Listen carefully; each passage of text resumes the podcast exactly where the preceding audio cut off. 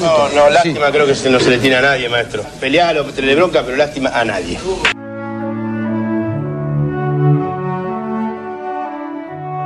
Lástima a nadie, maestro. Literatura, historia y política de la pelota.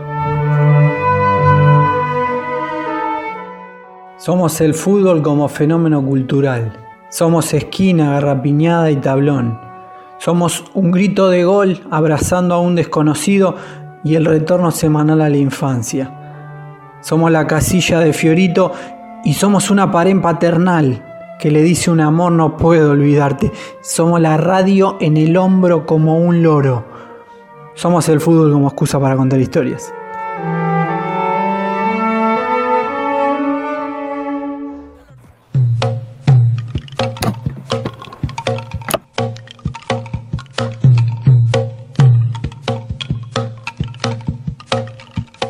Dicen que escapó de un sueño en casi su mejor gambeta.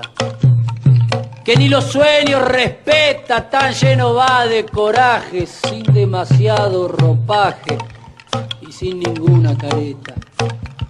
Dicen que escapó este mozo del sueño de los sin jeta, que a los poderosos reta y ataca a los más villanos, sin más armas en la mano que un 10 en la camiseta.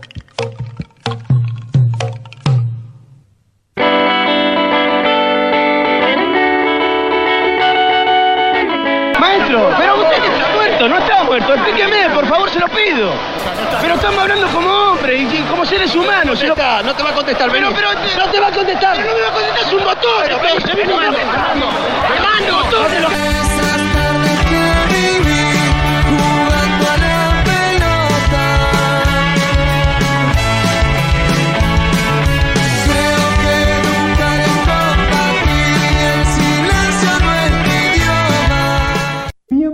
Al mundo del boxeo.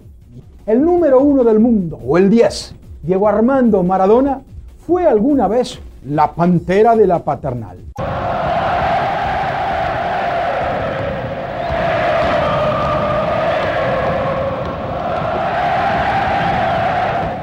Diego Maradona, nacido el 30 de octubre de 1960, Buenos Aires. Dos exhibiciones, no contest, peso supermediano. Que escuchábamos la voz inconfundible del queridísimo Osvaldo Príncipe hablando de Diego, porque Diego, además de todo lo que ya sabemos, también se subió a un ring. Fue el 3 de abril de 1996 para enfrentar, una mezcla entre enfrentar y agasajar al ex campeón mundial Falucho Laciar, Benigno Santos Falucho Laciar. La pelea se hizo en el Club General Paz Junior de Córdoba, justamente como dato al pasar, el último club que dirigió nuestro Brian Clough, eh, Pedro Marcheta. La pelea se hizo para celebrar los 15 años de la primera coronación de la CIAR, el 28 de marzo de 1981, contra el sudafricano Peter Mateula, que hacía de local en, la Sudáfrica del apartheid. La CIAR fue el primer boxeador argentino en coronarse campeón mundial en dos categorías diferentes, mosca y super mosca. Diego en ese momento, estamos hablando de la primera mitad del 96, jugaba en Boca, hacía seis meses había vuelto, arrancando su segundo ciclo en el club.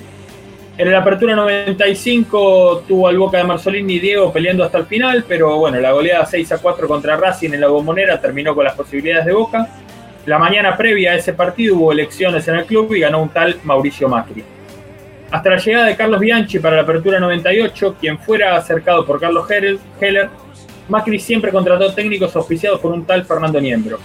Primero fue Bilardo, después vendría Héctor el Bambino Veira. La cosa entre Diego y Bilardo no andaba bien.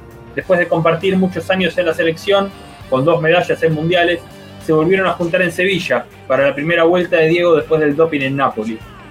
La aventura terminó de la peor manera. Bilardo lo sacó en un partido contra el Burgos luego de pedirle que se infiltrara para jugar. Diego lo puteó de arriba abajo mientras salía de la cancha. Horas después, Bilardo lo vio por televisión y lo fue a buscar a la casa. Se agarraron a piña y no volvieron a dirigirse la palabra. Después de varias idas y vueltas, Diego accedió a volver a ser dirigido por Bilardo. Fiel a su estilo, lo hizo al 100%. Ese clausura 96 fue el campeonato que más partidos jugó en su retorno al fútbol argentino. Fueron 13. Pero volvamos a su aventura pugilística. Tres días antes, Boca había vencido 2 a 1 a Ferro. Entre semana, Diego se calzó los guantes para homenajear a su amigo, Palucho Laciar, ya que consideraba que no tenía entre el público el reconocimiento que merecía. Diego armó una típica aventura suya. El fin de semana siguiente tenían que jugar contra el equipo que venía puntero, Lanús, pero no importó demasiado. Después de la exhibición, Diego no volvió a entrenar. Se quedó un par de días en Córdoba. El domingo jugó y ganaron, así que no hubo problemas. Contó años más tarde Palucho Laciar. No era la primera vez que Diego se calzaba los guantes. Durante su preparación a los Rocky en La Pampa con el profe Signorini, se acercó al gimnasio Petit Luna, Petit Luna Park para tirarse unas manos con Miguel Ángel Campanino. Campanino, el mejor boxeador de la historia del boxeo pampeano, se había retirado en 1978. Campanino había sido campeón argentino y peleado por el título mundial. Pero yo les pregunto a ustedes, ¿cómo se imaginan que peleaba Diego? ¿Qué, qué, qué podía llegar a, a manejarse arriba de un ring? Y yo lo veo guapo y sucio, guapo y sucio. Salvo que ande gambeteando rivales como Mayweather, que nunca le pegó una piña a nadie. A Diego lo veo así, mañoso, si no te ve el árbitro te mete un golpe bajo, si hay arena te la tiran los ojos. O sea, Diego para mí en el ring no lo veo bien, lo veo en la calle. En la calle sí, ¿entendés? En la calle lo atendió a uno que le quiso sacar la visera en el, el día que fue al sepelio de José María Muñoz y la misma dos cuadras después inmortalizó esa frase cómo no voy a defender a los jubilados. ¿Viste? En dos cuadras pasó todo. Le da un tucumanazo, le da un cabezazo al flaco. Sí, cabezazo hermoso. Yo iba a decir y me hiciste dudar con, con Bueno, Dice Príncipe, no sé si Cresta tenemos ahí ahora el audio de Príncipe relatando, pero dice Príncipe que el golpe favorito de Diego era el gancho izquierdo. Ahora lo vamos a escuchar y lo que tenía muy bien, está bien que es una pelea de exhibición, eh, esquivaba los golpes, tenía muy buena cintura, algo que bueno, ya sabemos, para esquivar los golpes. Pero vamos a escucharlo al gran relator argentino Osvaldo Príncipe. Palucho festejaba los 15 años con el título del mundo y su obtención allí en marzo de 1981 cuando el Soweto batía a Para el agasajo, en casa, en Córdoba, un invitado de oro con pantalón amarillo, con los vivos azules sobre las cuerdas en el gancho por gancho, en el palo por palo. Llegaba Diego Maradona. Don Diego estaba guiando el rincón y el árbitro santafesino Don Miguel del Cel impartía justicia en el ring del general Payuño. Pantalón blanco, los vivos celestes, los tonos del campeón. Para Santos Laciar, que daba ventaja en el quilaje sobre un Maradona que encontraba ya dificultades en encuadrar en los cruceros. Maradona contra el encordado. Y siempre con su golpe favorito, el gancho de izquierda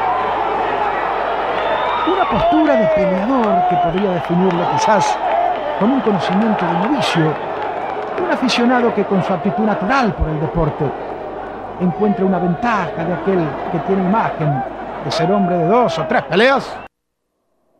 Ahí escuchábamos a Osvaldo Príncipe hablando de esta virtud natural eh, en el deporte de Diego. Eh, es cierto, como decías, eh, la pelea pelea esta con Laciar es una exhibición, Laciar le tira unos golpes suavecito. La pelea, en cambio, con Campanino, que en realidad eh, no, es una pelea, sino una suerte de entrenamiento, Campanino le va con un poco más de ganas. Campanino medio que le está tratando de enseñar a boxear y le da, le da con ganas, es más, Diego en un momento se distrae y cobra bastante, pero está bueno para buscarlo, están los tres rounds completos y la forma en la que se para Diego es muy adecuada para un, para un boxeador, siempre con, en el caso de él siendo zurdo con la pierna derecha adelante, eh, está, está, muy bueno y bueno, el relato de Príncipe está genial. En las dos peleas Diego mostró un estilo bastante intuitivo, con buenos movimientos para esquivar golpes, aunque como decía eran, eran exhibiciones. Contra la CIAR, el pesaje dio 75 kilos para Diego, 61,400 para Palucho. Muy gracioso en la conferencia de prensa. Diego le saca casi una cabeza a Palucho. O sea, imagínense lo que era Palucho Laciar, para que Diego te saque una cabeza. Esa noche en el General Paz Junior hubo más de mil personas para ver la pelea. Entre ellos, estaba Tito Lectuore, el dueño del Luna Park, que en ese momento se encontraba cerrado y ya pasaría de dueño, no volvería a abrirse eh, para peleas.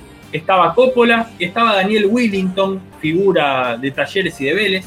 Y bueno, más que combate hubo una fiesta. Durante el tercer round, tanto Diego como Laciar dejaron de pegarse entre ellos para agarrársela con el árbitro, que como bien decía ahí Osvaldo Príncipe, no era otro que Miguel Ángel del Cel, el ex candidato a, gobernador de Santa Fe, hoy en día aislado de la política por caso de corrupción, y bueno, en aquel momento con un humor bastante discutible, pero bueno, era humorista. Después de la pelea se empezaron a correr rumores de que Diego iba a seguir haciendo exhibiciones y la exhibición que podría llegar a venir iba a ser con Mano de Piedra Durán obviamente también exhibición, porque mano de piedra durante llega a agarrar en serio sin ser boxeador y vas a cobrar de lo lindo. Sobre esto también tenemos un audio cuando Osvaldo Príncipe se le van a notar que con la voz que recién relataba es de los 2000 y la voz con la que ahora pregunta es una voz mucho más aflautada. Le pregunta a lectores sobre esta posibilidad de pelear mano de piedra Durán contra Diego en el Luna Park. La exhibición terminó, no hubo fallo. Definición técnica, Tito Lecture, para Diego Maradona. Bueno, la verdad me sorprendió este hombre. Ha tenido gran fuerza, ¿eh? gran fuerza. ¿No habrá el Luna Par con Maradona, boxeador? Mm, me parece que es más difícil todavía. Don Guillermo Coppola, ¿hay ofrecimientos para una exhibición con Roberto Durán o simplemente corrillos de la prensa? No, no, no. Hay, hay, una, hay unas gestiones que están bastante avanzadas, pero la decisión final la tiene Tito. Si él abre el Luna Park, lo hacemos, si no, no.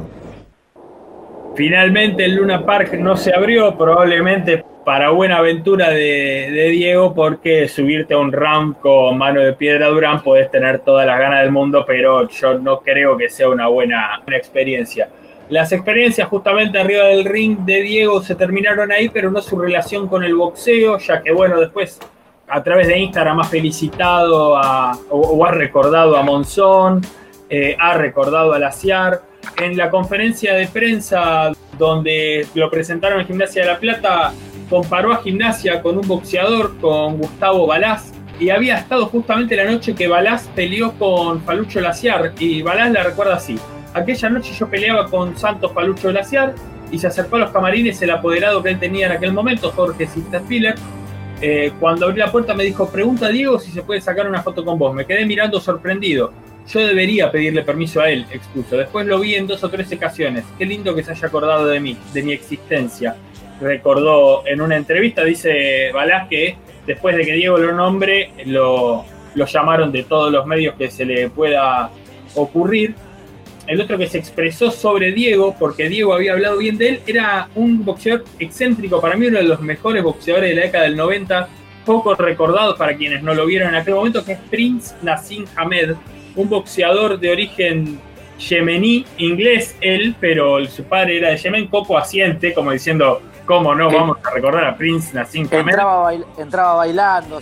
Entró, en una alfombra voladora. Sus entradas eran un show, pero era una máquina de tirar trompadas arriba de los rings, era una bestia. Para aparte, por una categoría tan liviana, tenía un knockout muy fuerte, era gran, gran boxeador. Diego habló bien de él y cuando vino una vez a Mar del Plata, Prince Nassim Hamed le preguntaron por Diego. Y dijo, ver a Diego Maradona fue una experiencia increíble en mi infancia. Quería, me encantaría verlo en esta visita a Argentina porque es una leyenda viviente.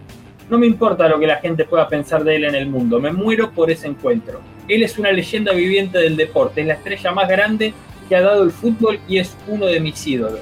Y volví a remarcar, no quiero irme de este país sin conocerlo y darle un abrazo. Creo que le ha hecho un gran bien al fútbol y sin él una parte del fútbol estaría perdida. Esa parte del fútbol que probablemente estaría perdida es la gambeta, ¿no? Las gambetas de Diego son para tener los mejores sueños que a uno se le pueda ocurrir y eso es lo que homenajea de alguna manera la Guardia Areje cuando canta Para verte gambetear.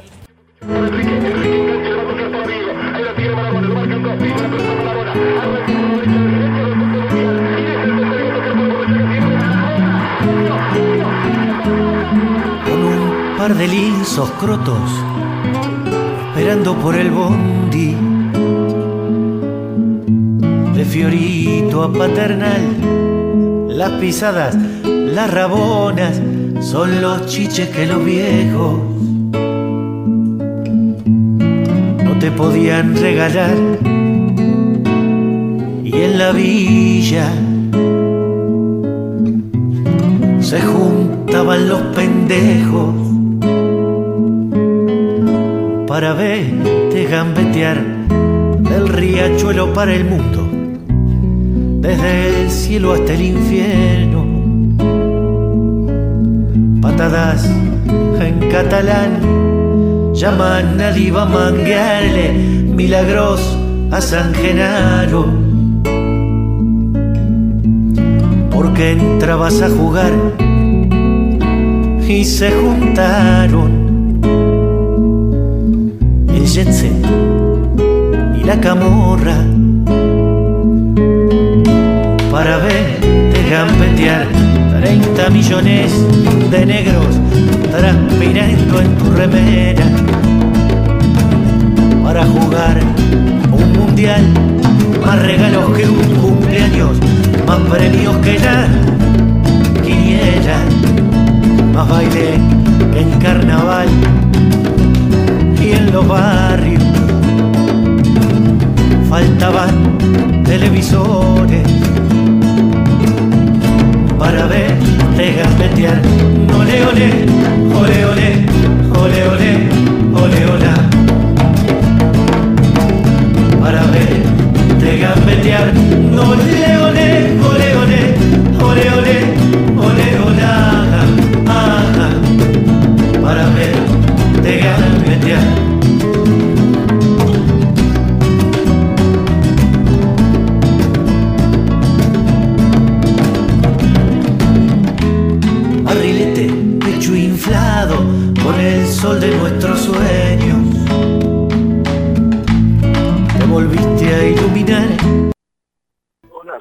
Domingo Perón. Lástima a nadie, maestro. Cuarto bloque de Lástima a Nadie, maestro. Y ahora vamos a recordar porque si hay algo que lo ha marcado a Diego, no es solamente muchas cosas que todos podemos recordar, sino que muchísimos eventos importantes en su vida sucedieron en el mes 10.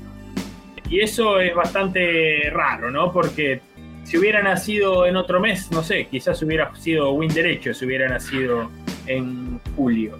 Y además de eso, esta semana, como decía Luquitas, hay varias efemérides que, que se cumplen, ¿no, Lucas?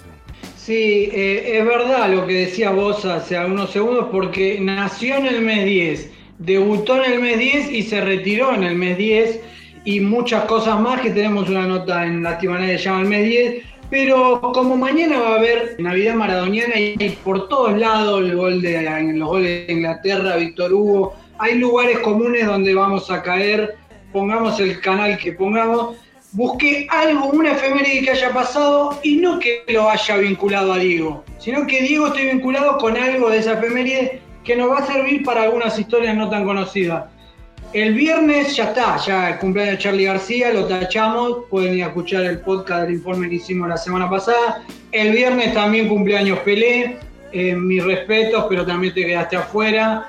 Pero arrancamos del sábado, 24 de octubre de 1985, hace 35 años, en el tercer partido definitorio disputado en el Estadio Defensores del Chaco de Asunción de Paraguay, Argentino Junior, el semillero del mundo que vio nacer a, futbolísticamente a Diego Armando Maradona, empató 1 a 1 con el América de Cali, después le ganó 5 a 4 en los penales y se quedó con la Copa Libertadores de Perdón, América. perdón, ¿La efeméride se cruza porque dijiste América de Cali, que es como decir cebollitas? No. No, no, se cruza por Argentino Junior, Maradona y el momento culmine para el cariño maradoniano de los hinchas argentinos que fue, vamos a poner en contexto, Nacional de 1980, 9 de noviembre, Boca Argentino, lo dijimos lo que pasado, cancha de Vélez. El arquero de Boca, Hugo Orlando Gatti, en la semana previa dice una frase conocida que es Maradona debía cuidar su físico porque tenía tendencia a engordar algo que refutó en PH, estuvo en el programa de Andy Cunesó hace poco, y dijo, el tiempo me dio la razón, porque era verdad, Te- tenía el culo gordo y él tenía tendencia a engordar. La verdad que el tiempo le dio la razón, pero en esa semana quedó bastante mal. porque el técnico del bicho, Miguel Ángel López, fue a contarle esto a Diego que había dicho Gatti y Diego le dijo, le pensaba hacer dos goles, ahora le voy a meter cuatro. Y vaya si cumplió. Vamos a escuchar lo que pasó eh, esa tarde en Linier, relatado por otro gran amigo mío, Mauro Viale. Buscando Maradona. Atención, quien llega, Magallanes, ahora Maradona. Maradona, mano, penal. Penal para Argentinos Juniors. Mano de Alves, atención, Maradona. 1 a 0, va, Maradona le pegó gol. De Argentinos Juniors,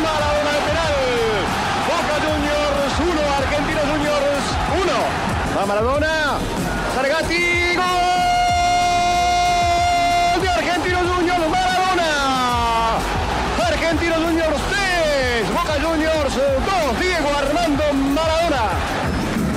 Buscando Maradona y Maradona, atención, sale Gatti, Maradona le va a pegar el arco solo. Gol de Argentinos Juniors, Maradona. Argentinos Juniors 4, Boca Juniors 2. Habilitado Maradona, sale Gatti. Maradona lo tocaron penal. Va Diego. Le pegó Maradona. ¡Golazo de Argentinos Juniors! Maradona. Argentinos Juniors 5, Boca Juniors 2. Otra vez la puja, Gatti frente a Vidal, con dos hombres de boca, intentando precisamente achicar un poco el sector en donde puede ubicarse la pelota. Maradona elige el palo de arquero y allí le da con fuerza a dónde está su compañero saltando. Gatti lo saca, viene la pelota, pero ya Gatti se había desubicado pensando en el adversario más que en la dirección de la pelota, que por otra parte, y para que no quede ninguna duda, fue magistral porque se incrustó precisamente arriba en el ángulo superior derecho del arquero boquense. Partidazo ese día Boca Argentino Junior, completó el resultado del 5 a 3. El Tigre Gareca, que después por una pierna metida por el Tigre Gareca, Diego iría a México 86 a hacer historia en el mundo. Porque Argentina Perdón, clasificó pero- con una corajeada de pasarela y un gol de Tigre Gareca contra Perú. Hablábamos de boxeo en el segundo round y lo pusiste a él. Pusiste a Mauro Viale. Sí, Sí, Usted sí, debe sí. mostrar arrepentimiento. Pero bueno, los que no deben mostrar arrepentimiento son el pueblo chileno, comandado y dirigido por nuestro hermano doctor Magrao, que el domingo confirmó lo que había hecho el año pasado después de la movilización. Si fuera tenis, podríamos decir que confirmó el quiebre. Y en el plebiscito impuso el apruebo al cambio de constitución con el 78% de los votos y además ese porcentaje de gente votó, dentro de ese 78%, el 79% votó que ese cambio de constitución sea redactado por una comisión o convención constituyente de solo ciudadanos y ciudadanas. Otra opción era una comisión mixta entre diputados, diputadas, ciudadanos y ciudadanas. Recordemos que eso no servía porque la derecha que gobierna en Chile también tiene mayoría en la Cámara de Diputados y Diputadas, así que van a ver de afuera cómo se redacta una nueva constitución chilena. Vamos para atrás y vamos con Maradona para atrás, viajando al 11 de marzo de 1980. Primera visita de Diego a Chile para un amistoso entre Argentinos Juniors y Colo Colo. El Estadio Nacional explotado, para verlo, está el video en YouTube, búsquenlo. Diego tenía 19 años, ya era campeón juvenil y así fue recibido por la prensa chilena en el aeropuerto. Fíjense con quién ya lo comparaban en las notas que le hacen en el aeropuerto a Diego. Junior, con Diego Armando Maradona, su estrella máxima. Este equipo se enfrenta mañana contra Colo Colo en el Estadio Nacional. El cotejo ha despertado interés por la presencia de Maradona, considerado el jugador número uno de Argentina y de Sudamérica.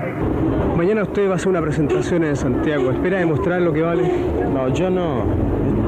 O sea, todo Argentino Junior y Maradona juegan Argentino Junior. Usted rechazó una oferta de 7 millones de dólares del Club de Barcelona. ¿Por qué? No, de Argentino Junior. Maradona nunca habló con los, con los dirigentes barceloneses. Solamente eh, Consol y el señor Segura, que, que son los, los que manejan el club actualmente. Se le considera con Pelé. ¿Usted cree que eso es realmente cierto? No, yo soy Maradona nada más. Pelé fue lo más grande que hubo. Eh, o sea, yo o sea, simplemente quiero ser Diego Maradona. Con 19 años de edad disfruta de fama y dinero. Fue subcampeón juvenil en el Sudamericano Montevideo realizado en 1978 y campeón mundial en el torneo juvenil disputado en Japón el año pasado. Se le califica como un muchacho modesto y sencillo y es, para muchos, comparable a Pelé. O me defino como una persona normal, o sea, eh, no porque haya ganado muchos partidos, porque sea titular de la selección voy a cambiar, voy a dejar de ser como era antes. O sea, yo creo que una persona por más, por más cosas que le pasen en su vida, tiene que seguir siendo la misma. Y yo trato, trato de ser lo mismo que fui siempre. Usted tiene 19 años. ¿Qué espera de la vida en el futuro? No espero de la vida eh, seguir jugando al fútbol, eh, porque por ahí se dijo que yo iba a abandonar el fútbol. Yo todavía le debo muchísimo a este deporte y sé algún día formalizar eh, mi vida con, y tener muchos hijos. ¿Proyecta irse a Europa o a Estados Unidos alguna vez? No, no, quisiera quedarme a jugar toda mi vida en, en la Argentina. Diego ahí marca tres tendencias. La primera ya habla en tercera persona. Ya año 80, 19 años, ya se refiere a sí mismo como Maradona. La segunda es que dice que quiere tener muchos hijos, algo que, bueno, efectivamente logró. Eh, y la tercera es eh, que en realidad no, no, es una tendencia, sino que es un pequeño link. El único partido internacional que jugó Diego en Sudamérica oficial fue también contra Colo Colo por la extinta, creo que Supercopa, en el año 1996. Fue el único partido que jugó en tierra extranjera por una Copa Internacional en Sudamérica. Y otra cosa que ya en época que todavía no existía Twitter, ni redes sociales, ni la computadora, ya era una máquina de tirar títulos. Quiero que te vas a ir a Europa, no, quiero quedarme a jugar en Argentina, tiró Diego, insostenible. Pero bueno, ya repartió títulos para todos lados. Ese partido lo ganó Colo Colo 3 a 2 con un gol de nuestro amigo Carlos Caselli en lo que era su segunda etapa en el club. Después del paso por el fútbol español del 73 al 78, ya contamos en el especial del aniversario del golpe de Estado eh, en Chile, que Caselli se tuvo que ir de, Chile por, sus ideales políticos y de hecho que su madre fue torturada mientras él estaba en el fútbol español.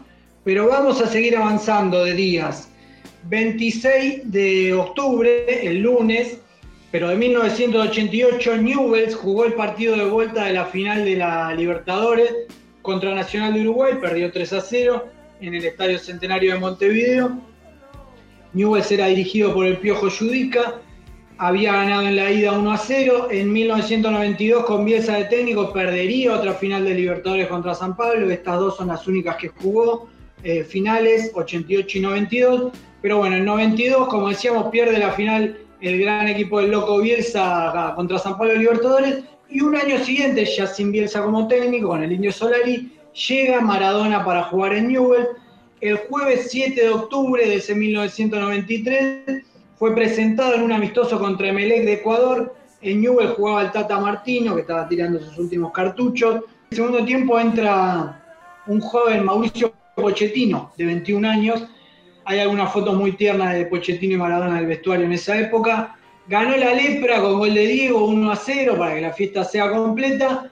Y lo vamos a escuchar relatado por Kike Wolf. Me gustaba mucho cómo relataba Kike Wolf. Lo recordarán relatando el Mundial Sub-20 de Malasia 97, por ejemplo. Ahora está comentando, por ejemplo, en, el monopolio ESPN, Disney y ESPN. Pero bueno, así relató Kike Wolf en Telefe el gol de Diego a Emelec en esa amistoso presentación. De pie, de pie, señores, de pie. Es el fútbol, es Maradona, es el gol, es el grito, es el reencuentro del ídolo con el fútbol y con el genio. Maradona frota la lámpara, Maradona hace gritar a todo el país. Maradona 1, Emelec 0. Maestro, lo estábamos esperando. Ahí está saca la ventaja de derecha si quieren. Arriba, inatajable para el retrato. Lo estábamos esperando. Qué lindo gol. Ahí va. Mira el derechazo, arriba. Tenía que venir, ¿eh? Y por él. Y con él. Y se nota que coloca la pelota ahí, mirá el festejo. Y el grito. Y el salto, Diego. El brazo. El de siempre. Ah, hay más partido. ¿Qué importa? ¿Ustedes saben quién estuvo esa noche en la cancha? Obviamente hubo miles de personas, pero hay una muy, muy conocida que estuvo esa noche en la cancha. Eh, no, no quiero tirarme a la pileta y, y, con- y cagar este momento con un chiste o algo El tío del marido de Pampita. No, señor. es, es futbolista actualmente. Era un Messi, niño en aquel momento. Sí, señor. Lionel Andrés Messi estuvo esa noche en la cancha. Mira vos. Impresionante ese dato, me encantó. Me. Me- vuelvo loco. Martín Elaki está laburando en chequeado y no nos había avisado. Tengo otro dato, otro dato que lo, lo, lo relaciona a Diego con el 10. Él vivía en Correa y Libertador en el barrio de Núñez y votaba en la escuela número 10 del distrito escolar 10, que es donde yo hice la primaria, escuela Joaquín María Cuyen, votó varios años ahí Diego, no fue todas las veces a votar, pero alguna vez que fue, algunos de los pibes lo vieron y a uno hasta le llegó a firmar el DNI con la firma de, de Diego que votaba en la escuela número 10, distrito escolar 10. Es muy probable que en esa época se haya filtrado una foto de Diego, cuando todavía no había redes sociales, de su número de documento, porque en la década del 90, quizás Coco lo recuerda, había remeras con el número, con el documento de Diego. La quise tener, la quise tener, pero la globalización todavía no era lo que es hoy y no llegaban para estos lados de- del país. Pero sí, sí, muy conocida la remera con, con, con la fotocopia del DNI del Diego. La tuvo, pero un montón de gente. Sí, creo que solo conozco remeras así con la, con la foto del DNI de Maradona y el Che Guevara. No, no, no- no conozco de más gente que se haga una remera con eso. Pero bueno, ese fue su, el único gol que metió Newell, excepto que se me esté escapando algún amistoso que no, que no encontré, porque después en los, par- en los partidos oficiales, que fueron cinco nada más, en Newell no, no convirtió goles. Pero bueno, ese derechazo contra Melé que está guardado en la memoria del pueblo leproso, ni hablar si tuviste en la cancha, una locura ese gol. El casi gol de Ra- el casi gol de. Exactamente. Por Dios. Exactamente, Islas que iba a recordar que sacamos este, este mes una nota sobre su retiro, que pueden ir a buscarlo a lastimanademaestros.com. Islas le tapó un gol de Rabona en la vieja doble visera en el debut oficial de Diego en News. ¿Le habrá dicho algo Diego después? Puede ser, hermano, ¿Cómo me vas a tapar ese gol? Era el regreso de Diego oficialmente a la Argentina y le tapaste un gol de Rabona.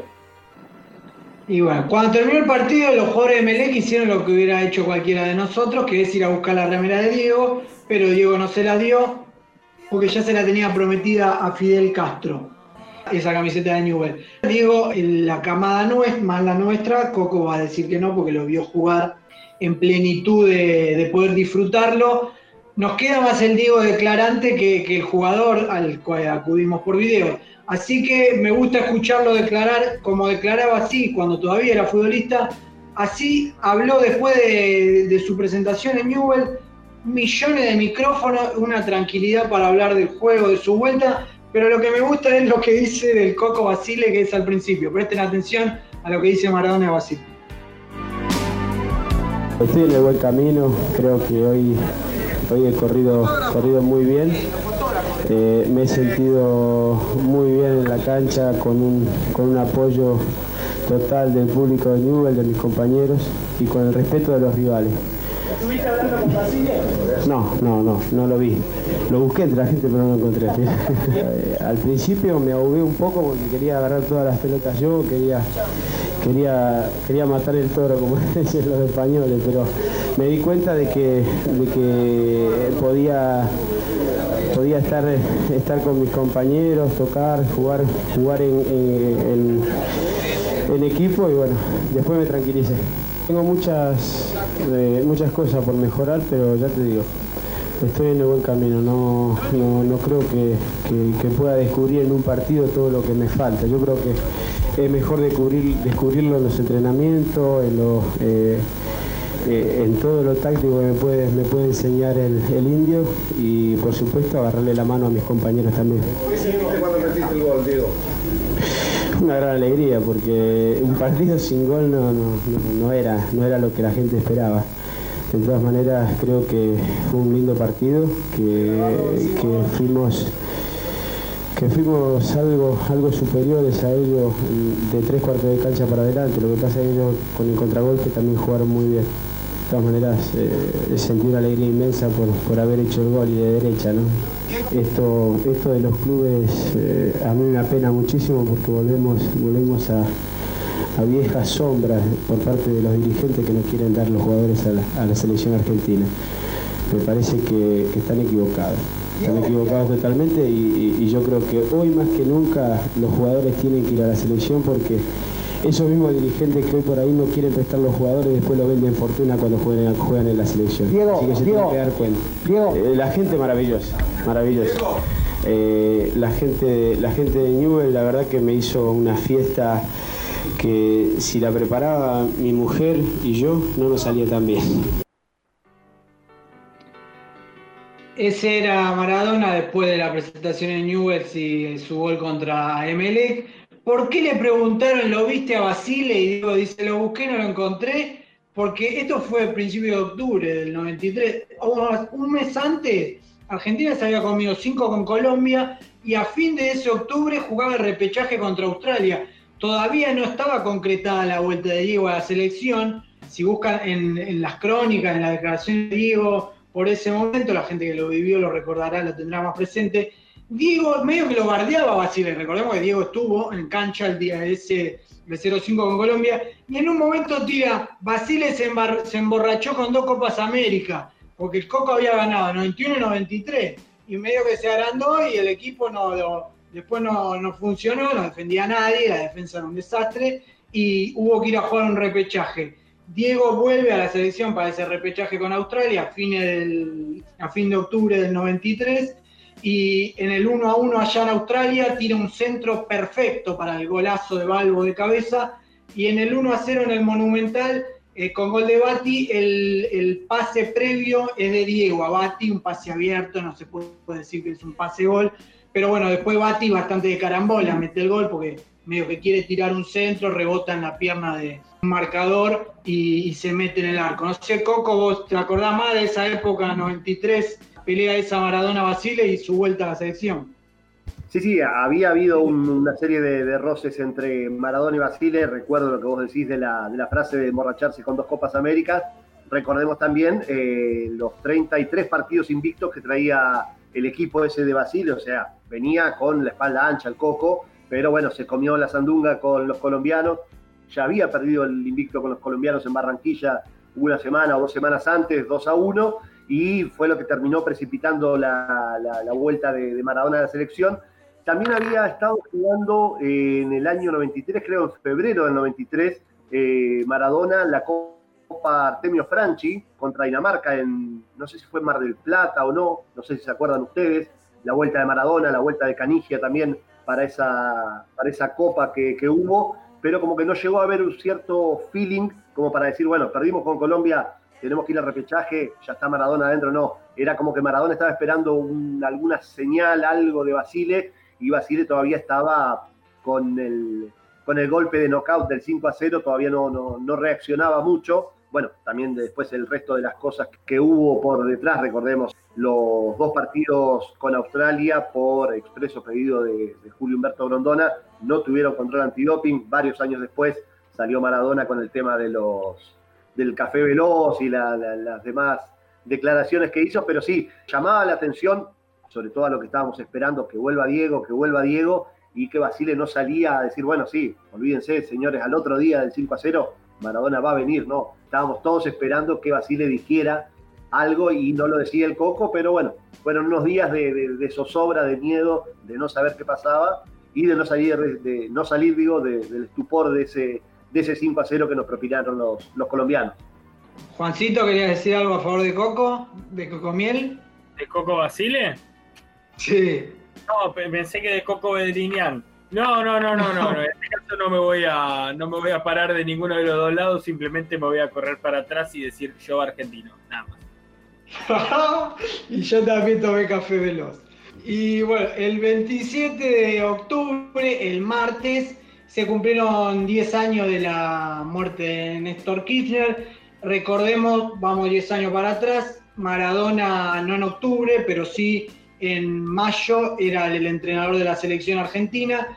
Y en mayo tuvieron lugar los festejos del Bicentenario, del 21 al 25 de mayo, unos festejos impresionantes, me acuerdo hasta el tapa de diario Clarín elogiando lo- los festejos y el, evento que tuvo el, que realizó el gobierno, no solo por la realización monstruosa que tuvo buenísima, sino también por la cantidad de gente que fue, porque vos podés hacer una realización bárbara, pero después no te va la gente y, y te, te falta una pata. Fue muy popular y muy bien organizado, sí, Martín. Fue además un puntapié inicial, Unidad Bicentenario, que fueron quienes organizaron el, eh, la celebración justamente del Bicentenario, fue el disparador para Tecnópolis, ¿no? Y el legado ese inconmensurable, e incluso incomprensible para nuestros días, algo que mirando a futuro lo de Tecnópolis es brillante y bueno, un poco estaba inspirado en lo que fue la muestra del Bicentenario.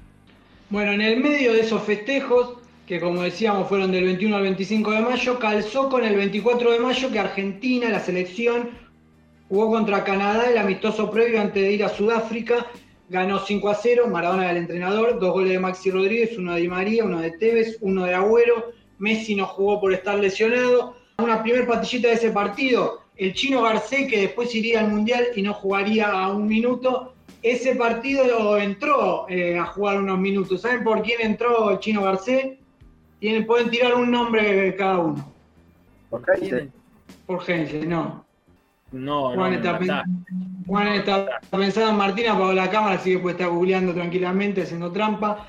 Pero bueno, entró por Xavi Pastore, el chino Garcés. No sé de qué jugó, o sea, no sé si jugó de enganche, habría que revisar, pero entró por Pastore. Pero se ¿Sabía ganó la el puesto. No sabía de respuesta, pero ni alfajores trajo el chino Garcés. Trajo anécdotas hermosas, que es lo importante que queda en esta vida. Bueno, yo Pero- llévame, a mí, también traigo anécdota. Y bueno, no estuviste vos haciendo la arenga en la selección local. o sea, Te no. faltó la arenga nada más. Ah, ¿te faltó?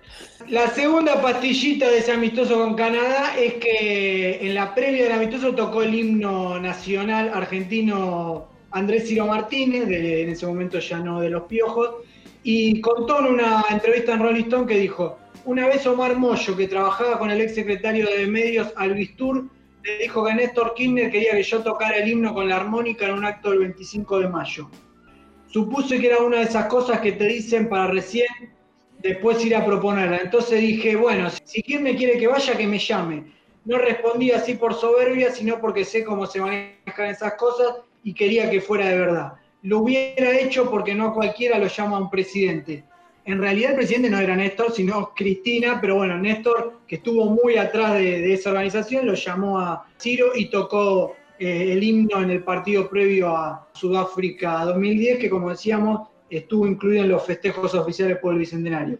Pero vamos a lo que ocurrió un 27 de octubre del 2010, día del censo en Argentina, el fallecimiento de Néstor y al día siguiente, me parece que se hizo un velatorio en la Casa Rosada, fue Diego, momento muy emotivo, están los videos como abraza a Cristina y se escucha en un, velatorio, un, un espacio de silencio, aplausos y gente gritando, vamos Diego, vamos Diego, y bueno, después de ese acompañamiento a la presidenta Cristina Fernández, dio estas declaraciones a la prensa, Diego Armando Maradona. Creo que fue un masazo para todos. Eh, creo que eh, todo el mundo está de la misma manera que estoy yo. Eh, yo lo, fui a ver hace poco tiempo y lo vi bien. Estaba, estaba sereno, estaba tranquilo. Estuvimos hablando, hablando hablaba- hablamos de fútbol. Y bueno, lo de ayer fue algo que no, que yo no me lo esperaba. Yo eh, todavía la desperté a Vero y le dije, le dije, qué, qué- qué humor negro, qué chiste malo. Y después empecé a cambiar y a cambiar y a cambiar y, y cuando, cuando caí en que, en que Néstor había fallecido, eh, me pareció algo increíble, algo increíble porque me parece que en el momento donde, donde nosotros estamos saliendo y tenemos un luchador, un batallador, como yo le dije, que se pelea con, con Estados Unidos y con Santiago del Estero, no tiene ningún problema, o no tenía ningún problema, lamentablemente.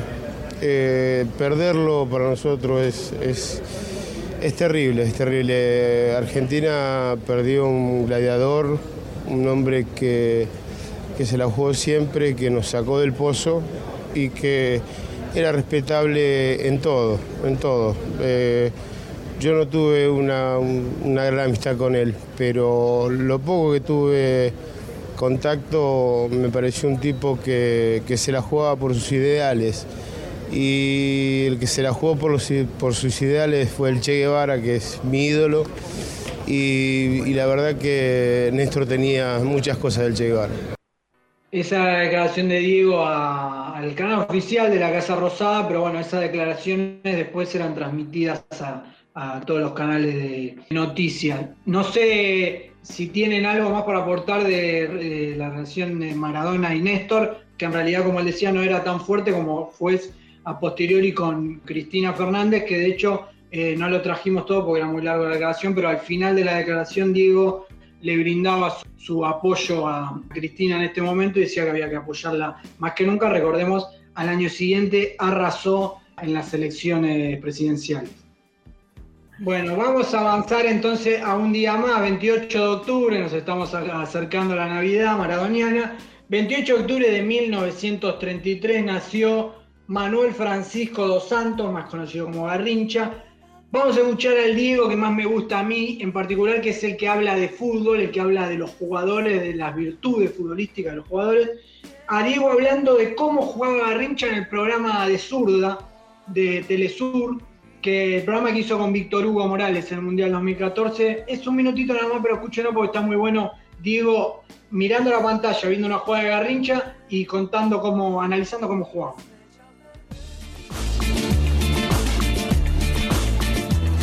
Sí. Sí, ve ve ese partido. Mirá, ese. Ese siempre te hacía la misma y siempre te desbordaba, Garrincha. Siempre te hacía la misma. Te hacía. Tac para la derecha y se Mirá. Siempre la misma. ¿Ves? ¿Ves que no te miento? Otra vez. ¿Ves? ¿Viste? Sabían que el fondo era de él. El fondo era de Garrincha. En Chile, el 62, lo gané. Por eso, por eso eh, Garrincha es el ídolo de Río. De Río. El carioca más importante que existe es Garrincha.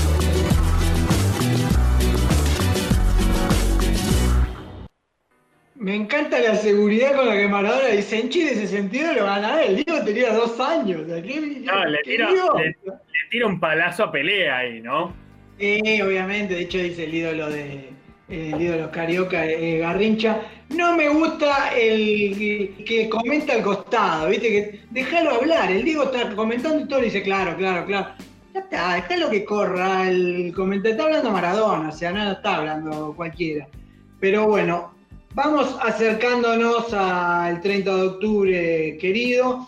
Y antes del 30 de octubre, obviamente no estoy descubriendo nada, hasta el 29 de octubre. Y ese día, ese, ese- sí, El día de los ese día del, del 2002, el bahiense Emanuel Ginóbili debutó en la NBA. Fue un partido que su equipo, los San Antonio Spurs, le ganaron a, por entonces campeón, los Lakers, por 87-82. Manu, mejor basquetbolista argentino de todos los tiempos. No sé si no es el mejor deportista argentino de todos los tiempos, pero bueno, es una opinión eh, netamente subjetiva, como todas las opiniones. Ganó cuatro anillos de la NBA en 2003, 2005, 2007 y 2014. Vamos al año 2005, don- en un encuentro con Maradona en, televisión, por eso van a escuchar la voz de, un locutor comentando atrás. Un encuentro muy tierno y quédense prestando atención hasta el final con lo que le dice Diego a Manu, no Manu a Diego, porque es impresionante. sitio mío hay un, un flaco que, bueno, de Nick tiene pelusa 10.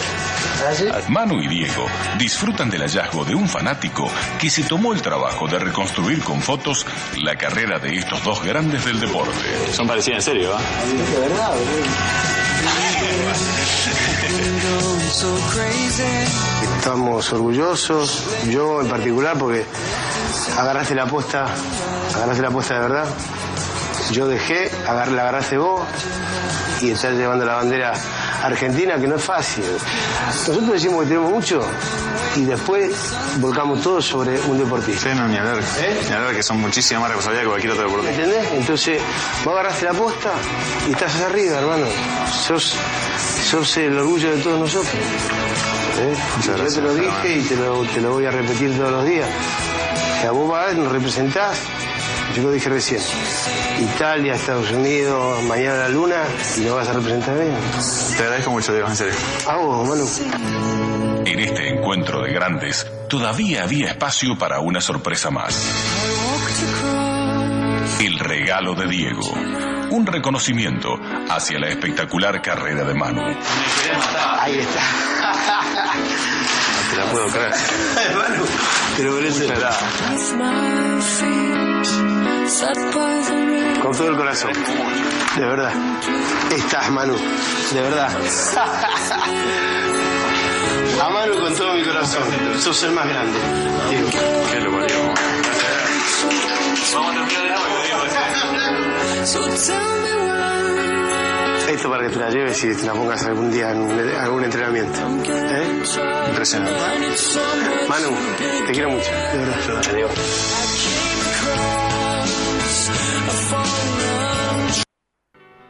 Manu, te quiero mucho. Tendría que ser como al revés. Diego es una persona que expresa eh, el cariño de una manera muy efusiva y muy tierna.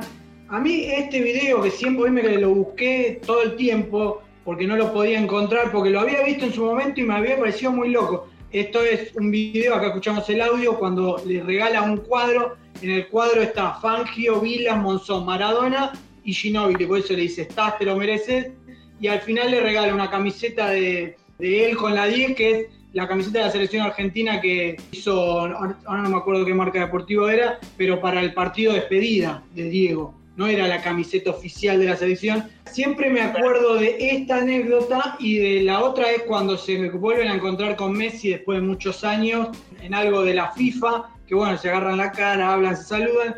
Y al final de la gala, Diego, que ya estaba con un par de copas arriba, bajo, el efecto del champagne, veo que se está yendo un auto y que le, se ve que le dicen que es Messi que se está yendo, sale corriendo a saludarlo como diciendo lo quiero saludar, se ve que Maradona medio que mete la cabeza del auto, lo saluda y cuando vuelve le, le pregunta, Diego, ¿qué le dijiste? ¿Qué le dijiste a Messi? Que lo amo, que lo amo. Y es, es- es- es impresionante. En la entrevista que le hacen a Diego en, eh, en Libero, el programa de Teis Sport, en el Libero Versus, que es una de las últimas entrevistas largas que dio Diego, creo que ahora mañana sale una en, en una revista francesa. A Diego le preguntan cuál es el mejor deportista de la historia del deporte argentino y dice Manu Ginóbili. Eso que claramente, bueno, siempre lo remarcamos, pero no son muchos los deportistas que tienen, es una palabra que mucho no me agrada, que es humildad para correrse de, de la escena y siempre poner a otro por encima de él. Diego lo hizo con muchos futbolistas y tranquilamente tiene todo para decir quién es el mejor deportista de la historia argentina y yo y después viene el resto. Y él dice Manu Ginóbili. Sí, sí, al final dice, hay un peticito de jugada de 10 que le hace fuerza, algo así, pero lo, lo pone a, Manu en ese pedestal. En el 2005 Diego hacía ese programa de culto, que seguimos esperando que lo repitan. Hablamos de la noche del 10 y uno de los invitados fue obviamente Manu Ginóbili. Le pedimos disculpas por el ruido del audio, pero creo que vale la pena este fragmento de la, de la entrevista porque Diego es un fanático, era y es un fanático de la NBA y muestra su cholulismo en estas dos, dos tres preguntitas a Manu Ginóbili en la noche Perdón, 10. Antes del audio, eh, muchos programas, no sé si están completos, pero hay fragmentos muy largos en YouTube. Si los ven, apaguen la parte de las publicidades porque vienen con precio y te va a agarrar una depresión muy fuerte cuando ves lo que vale un lavarropa, por ejemplo. No, por favor, no, basta, basta de ver cosas negativas. No les podemos ofrecer ver cosas positivas, pero sí escucharlas. Escuchen tres preguntitas de este Diego entrevistador hermoso y tres respuestas de Manu Ginóbili. cómo es el vestuario de los Spurs, porque yo soy hincha con Dalma y con Janina de, Lo sé, de lo tu sé. equipo antes que llegaras vos. Lo sé, vos me lo lo sé. dijiste, vos me lo dijiste, yo en el libro El Diego de la Gente, cuento que soy hincha de los Spurs. sí, lo vi, lo vi. Que el primer año que nosotros nos hacemos hincha de los Spurs, perdemos 4-0 con los Lakers. con los Lakers de... Ha pasado seguido Sí. también. Perdemos 4-0 y, y Dalma me dice, papá, ¿estás seguro que, que elegimos bien? Me dijo. Qué increíble, ¿eh? las vueltas de, Sí, bueno, de la vida. pero- Pero, sí, sabía, sabía que eras eh, un hincha de, de los Spurs y, y el hecho de, para mí, caer en ese lugar también fue, fue increíble. Eh, en cuanto a la pregunta, sí, el vestuario es, otra cosa. Eh, ya de Argentina a Italia hay un mundo eh, de diferencias. Pero de Italia a la NBA hay tres mundos. Es todo el confort, todo, bueno, todo el poderío económico que ellos tienen lo ponen muchas veces al servicio del jugador, no son los salarios, sino en, la comodidad. Así que unos televisores más o menos como esto, la, mejor comodidad, gente lista para atenderte en cualquier momento. Así que hace que el jugador eh, lo único que tenga que hacer es ponerse la zapatilla, atársela, que hasta eso por lo menos nos dejan hacer por el momento, y, e ir a jugar. No tenés que preocu- preocupar por, por nada ajeno a lo que es entrar a una cancha y seguir el plan de juego. ¿Y el, y el, y el ambiente? ¿El ambiente entre los jugadores cómo, cómo es, Manu? Eh, mira, yo, eh, eh, de nuevo, estoy en un ambiente muy particular, donde posiblemente es uno de los pocos equipos donde se le da tanta o más importancia a lo personal que a, lo deportivo.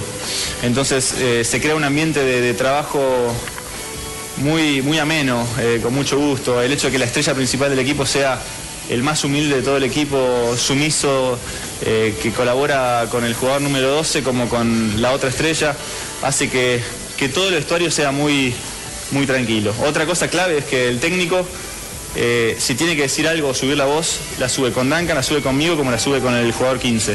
Y eso es algo que el jugador 15 respeta muchísimo, porque dice, bueno, por lo menos somos todos iguales. Somos todos iguales. Así que creo que son muchas cosas que hacen que el equipo sea muy particular y muy... Y, y mucha gente se quiere quedar, eh, hasta resignando dinero porque por lo bien que está. ¿Trajiste a Popovich a, a Bahía Blanca?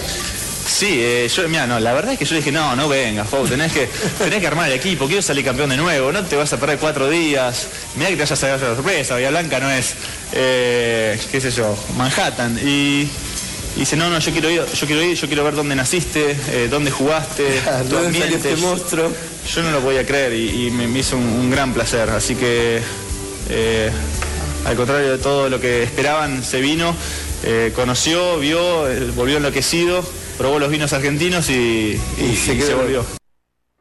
Ahí estaba ese momento sublime entre Maradona y Manu Ginóbili en la noche del 10, pero el sindicato argentino de COR no descansa ni en Navidad, no para a todo ritmo 24-7-365. Hoy les traemos a Mike Saldano, un músico independiente de Córdoba, que después de varios proyectos musicales, en el 2003 fundó la banda Mike Marshall Band y después de que se fue a vivir a Europa en un momento, la banda estaba conformada por músicos de distintas nacionalidades latinoamericanas. En 2009 el proyecto toma forma de disco y lo graban en Ecuador. El disco se llamó Anfetamina Social Tour y uno de los temas del disco es Si yo fuera Maradona, la vida es una tómbola. Manu Chao, quédate en el banco un ratito, no entras y suena Mike Saldana.